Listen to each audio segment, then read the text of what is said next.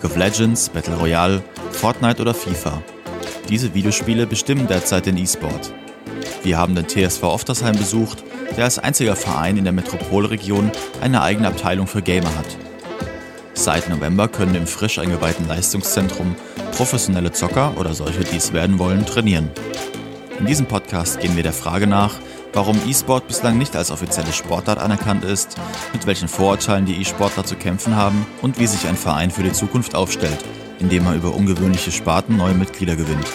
Das ist der Podcast der Beinheimer Nachrichten und Odenwälder Zeitung. Viel Spaß mit ganz nah dran. In einem Hinterhof in Mannheim-Rheinau steht sie, die alte Schlosserei. Von außen ganz unscheinbar verbirgt sich hinter dem großen Tor das E-Sport-Leistungszentrum des TSV Oftersheim. Die Weitläufigkeit der komplett renovierten Halle und den industriellen Stil haben die Mitglieder bei der Renovierung erhalten. Auf der linken Seite steht die erste Station, hier können sich die Spieler mit einem Virtual Reality Spiel aufwärmen, bevor es an die Konsolen oder die PCs geht. Jonas Stratmann ist ehemaliger Nationalspieler und Abteilungsleiter der Abteilung E-Sport rhein und erklärt, warum das wichtig ist. Im Moment ist eher ein Spaßding oder auch zum Auf Aufwärmen als Warm-up. Wir haben ein Spiel, was da läuft, Beat Saber, wo man mit Laserschwertern Noten zerschlagen muss. Es ist halt sehr viel Bewegung, ducken, springen, links, rechts. Äh, auch die Idee quasi über diese Gamification, über das Spiel äh, den Gamer in die, in die Bewegung zu kriegen. Ja, also interessante Warm-ups auch zu bieten. Also wir haben tatsächlich unsere Profiteams auch die Idee, die sollen sich vorher warm machen, damit äh, körperlich fit, dann ist auch geistig fit. Und das klappt natürlich tausendmal besser mit einem mit so, so Gamification. Also wenn ich irgendein Spiel habe, mit dem ich, wo ich mich nochmal körperlich bewege, als wenn ich sage, jetzt macht mal hier fünf Kniebeugen, fährt zehnmal die Treppe hoch und runter, das, hat, das funktioniert nicht so gut. Also Akzeptanz auch dafür ist da, aber ist halt, im Spiel macht es halt einfach mehr Spaß. Das heißt trotzdem, dass es Sport im Sitzen ist, ist äh, Bewegung, also Aufwärmen, Absolut. du sagst, ein Faktor. Absolut, super, super, super wichtig. Ähm, einfach auch, weil eine geistige Höchstleistung auch nur funktioniert, wenn man körperlich fit ist. Also um dann tatsächlich die letzten Prozent Leistung rauszuholen, müssen die Leute auch körperlich fit sein. Da kommt man nicht, kommt man nicht drum rum.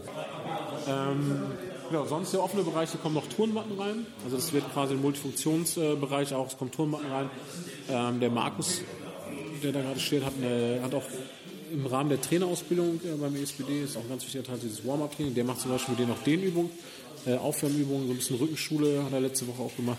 Einfach um die, ja, tatsächlich, wenn man das hier in dem Rahmen anbietet, hat das einfach eine ganz andere Akzeptanz. So, das wird angenommen, hier wird sich Gedanken darüber gemacht, das wird nicht sofort abgeblockt zu das ist scheiße, sondern hier ist es halt, es kommt dann aus der Szene raus. Und das ist einfach ein ganz anderer, ganz anderer Punkt, eine ganz andere Akzeptanz. Die Spieler, die während der Einheiten vorwiegend Finger- und Augenmuskulatur beanspruchen, werden dazu motiviert, einen Ausgleich zu schaffen. Dazu können sie auch die anderen Sportangebote des TSV Oftersheim nutzen. Mit ihrem Mitgliedsbeitrag fallen hierfür keine weiteren Kosten an. Genau, und wenn man halt erstmal im Verein ist, der E-Sport anbieter, dann ist man auch näher an dem Gesamtsportangebot. Also Mitglieder können tatsächlich mit dem Mitgliedsbeitrag, den sie zahlen, auch alle anderen Sportangebote nutzen. Also das, wenn du beim E-Sport bist, kannst du auch Schwimmen, Bodentouren oder mit Kinder zum Kinderturm gehen. Die E-Sport-Abteilung ist beim TSV Oftersheim nicht in den Hauptverein eingegliedert. Weil E-Sport bislang nicht als offizielle Sportart anerkannt und damit auch nicht gemeinnützig ist, fungiert die Abteilung als GmbH mit Stratmann als geschäftsführendem Gesellschafter. Der TSV ist damit der erste und bislang auch einzige Verein der Region, der sich diesen Schritt getraut hat. Wenn ich unabhängig sein will, brauche ich aber staatliche Förderung. Und ich kann, ne, und wenn die Leute uns vorwerfen oder mir vorwerfen, der E-Sport ist so kommerziell, dann kann ich nur sagen, ja, das wird es auch immer bleiben, solange ich das nicht mit, durch unabhängige Unterstützung quasi finanziert habe. Und das ist so ein Henne-Ei-Punkt. Wir kommen nicht dahin, ohne dass uns quasi die Wirtschaft unterstützt. Aber wenn wir das dann machen, kommen wieder Leute, die sagen, hey, aber das ist doch viel zu kommerziell. Also das ist dann, genau, wir versuchen halt als Verein da die Verantwortung zu übernehmen, dass wir gucken halt, wie wir uns binden oder mit welchen Partnern wir uns binden, was, ne, also dass wir halt auch Verantwortung übernehmen für, für die Sponsoren, mit denen wir, mit, ja. mit denen wir dann zusammenarbeiten. Zum Beispiel bei so E-Sport jetzt ist ähm, eine ganz klare Kiste, die haben natürlich ein Geschäftsmodell, die wollen ihre Hardware und ihre Technik verkaufen. Äh, an E-Sport-Vereine ist eine gute Sache, da, da können wir absolut konform mitgeben. Ist eine Firma, die auch da sehr persönlich mit drin, Leute, die auch wirklich Lust haben, sich da zu beteiligen, die kommen auch hierher, die spielen auch mit. Die haben auch geholfen mit bei der, bei der Renovierung teilweise, weil sie das Projekt so cool fanden. Ist halt was zu sagen, hey, super, klar die ein kommerzielles Interesse, wäre, ne, es ist ja auch Quatsch, das abzuschneiden, aber in dem Rahmen würde ich sagen, ja, das passt zu dem, was wir machen. Vieles hängt also an der Frage, ob E-Sport nun ein anerkannter Sport ist oder nicht. In den populärsten Spielen wie Counter-Strike, League of Legends oder der Dota-Serie geht es vorwiegend um das Zerstören und Töten. Natürlich alles nur per Avatar. Aber genau da setzen die Kritikpunkte des organisierten Sports an. Baden-Württembergs Kultusministerin hatte im Herbst zu einer Podiumsdiskussion zum Thema E-Sport gleich Sport, geht diese Gleichung auf, nach Stuttgart eingeladen. Während die Ministerin Susanne Eisenmann sehr offen in die Diskussion ging, waren die Fronten seitens der E-Sportler und Sportverbände hart. Die Präsidentin des Landessportverbandes Baden-Württemberg, Elvira Menze-Hases, hatte ein Problem damit, den Begriff Sport überhaupt in den Mund zu nehmen. Sie sprach von E-Gaming. Ein Zitat: Was Sport ist und was nicht, bestimmt immer noch der Sport selbst. Im Sport legt der zuständige Sportverband die Spielregeln fest. Beim E-Gaming tut das der Spielehersteller. Der Sport lässt sich nicht vorschreiben, was er zu denken hat, aber der E-Sport-Bund Deutschland beugt sich den Regeln der Hersteller. Ob E-Sport nun ein Sport ist oder nicht, darüber will Jonas Stratmann nicht diskutieren. Ihm geht es vor allem um die gesellschaftlichen und gemeinnützigen Aspekte. Wenn man einem vom E-Sport erzählt, ist, glaube ich, der letzte Gedanke bei der Person daran, dass hier tatsächlich Leute zusammenkommen, die, die gemeinsam was schaffen, die auch hier in den Vereinen irgendwie ehrenamtlich aktiv sind. Also ich glaube, das sind so die, die wenigsten Verbindungen. Und das ist halt einfach das, was wir auf verschiedenen Ebenen einfach transportieren, und sei es an die Vereine, aber auch an die Wirtschaft, Politik, um einfach zu sagen, hey, dieser E-Sport, ja, auch Thema, dann sind wir wieder bei dem Thema, soll E-Sport gemeinnützig sein? Ob das Sport ist oder nicht, Politikum, brauche ich nicht drüber reden, mag ich gar nicht drüber reden. Ist E-Sport gemeinnützig? Das ist ein Thema, bin ich sofort dabei. Ja, lass uns bitte darüber reden, weil warum es gemeinnützig ist, sieht man hier. Ja, es ist was, was dem Gemeinwohl nützt. Wir sind ganz weit weg von dem großen Geld. Ähm, ist auch nicht unser Ziel. Wir haben den Spieler im Fokus. Ähm, genau, das ist, äh, das ist eine Message und das ist ein Thema, über das man reden sollte. Ähm, das ist jetzt, dass man das versucht, über den Sport zu erreichen, das, das liegt einfach in der Politik. Das ist ein Thema, das hat die SPD halt für sich so aufgegriffen. Für mich ist es Sport, aber das, da scheiden sich die Geister. Eine noch spitzere Aussage trifft Veronika Rücker. Die Vorstandsvorsitzende des Deutschen Olympischen Sportbundes sagt, was Zerstören, Vernichten und Töten als Spielinhalt hat, und sei es nur per Avatar, ist mit den ethischen Werten und Normen, die der Sport repräsentiert, nicht vereinbar. Also das, das ist einfach eine, eine, eine, Diskussion, die ich nicht ernst nehmen kann. Also überhaupt nicht. Wer, wie kann denn eine, eine, Vizepräsidentin von einem Verband, der Boxen gut heißt, der Fechten gut heißt, sich darüber echauffieren, dass ich im Digitalen ohne tatsächliche Berührung Menschen, Menschen auf Menschen schieße? Also das ist, das ist, das ist ja, das ist eigentlich so absurd, weil in, in, jeder, in jeder dieser genannten Sportarten ich, bin ich viel näher dran am Töten. Beim, beim Fechten ja, habe ich den Degen in der Hand und steche zum Kopf. Das mache ich aktiv mit einer Waffe in der Hand. Beim E-Sport ist das, ist das was, was Virtuelles. Da bin ich viel weiter weg. Die Maus und Tastatur, das ist, da ist viel mehr Abstraktion gefordert, um das tatsächlich hinter umzusetzen. Wobei man auch da sagen muss, der Fokus liegt nicht primär im Töten. Ja, es ist nicht, dass ich, dass ich der Beste bin, wenn ich jeden töte sondern es gibt, ja, es, ist, es nennt sich Taktik-Shooter, weil ja, das, das Töten ist ein taktisches Mittel. Das ist jetzt für den Ausstehenden. Wenn man das so sagt, dann klingt das natürlich erstmal so, hm, ja, ähm, klingt für jemanden, der mit dem Thema gar nichts zu tun hat, auch genauso abstoßend. Das kann ich, kann ich auch verstehen, dass, dass das für jemanden Ausstehenden erstmal komisch klingt, ja, Töten als taktisches Mittel.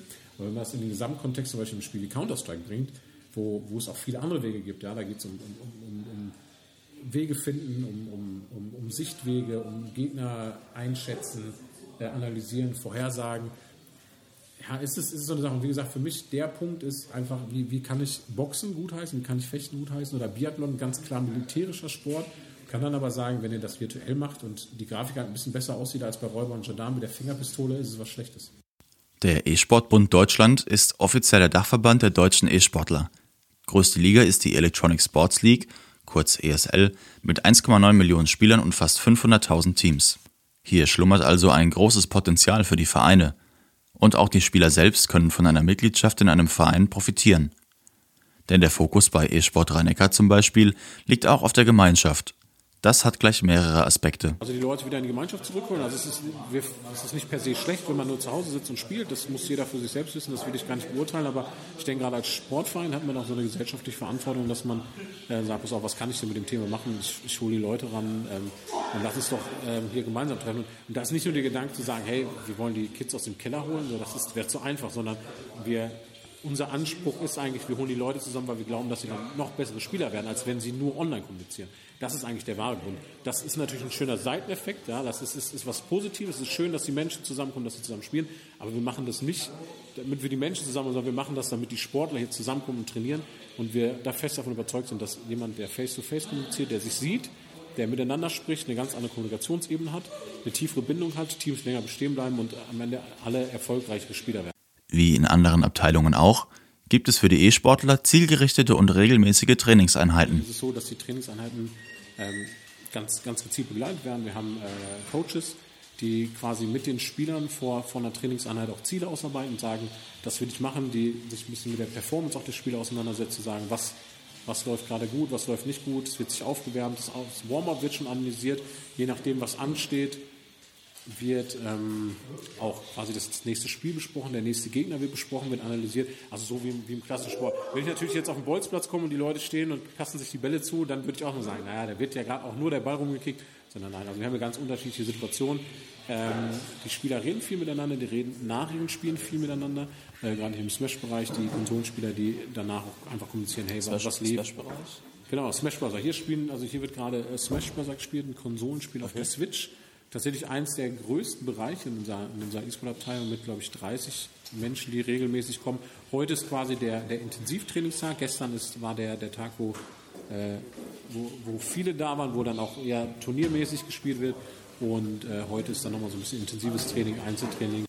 Und wie viel muss man nun trainieren, wenn man ein erfolgreicher E-Sportler werden möchte? Tatsächlich unter zwei Stunden am Tag braucht man dann tatsächlich, also es kommt ambitioniert, ist immer, ist immer eine Frage. Man muss schon ein bisschen Talent mitbringen, um, um tatsächlich dann, dann was zu erreichen. Aber man muss, ich bin ein Ansporn, man muss, man muss schon ein bisschen die, die, Fähigkeit auch schon mitbringen. Also wenn man so gar nichts mit dem PC oder gar nichts mit der Konsole irgendwie am Hut hat, muss ich sagen, ich will das Pro-Gamer werden, ist eher schwierig. Also es hilft schon, wenn man mit dem Ganzen ein bisschen aufgewachsen ist, ähm, aber tatsächlich zwei Stunden Training am Tag, aber wirklich zielgerichtet dann kann man schon sehr, sehr,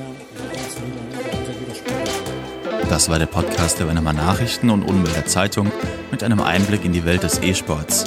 Das war ganz nah dran.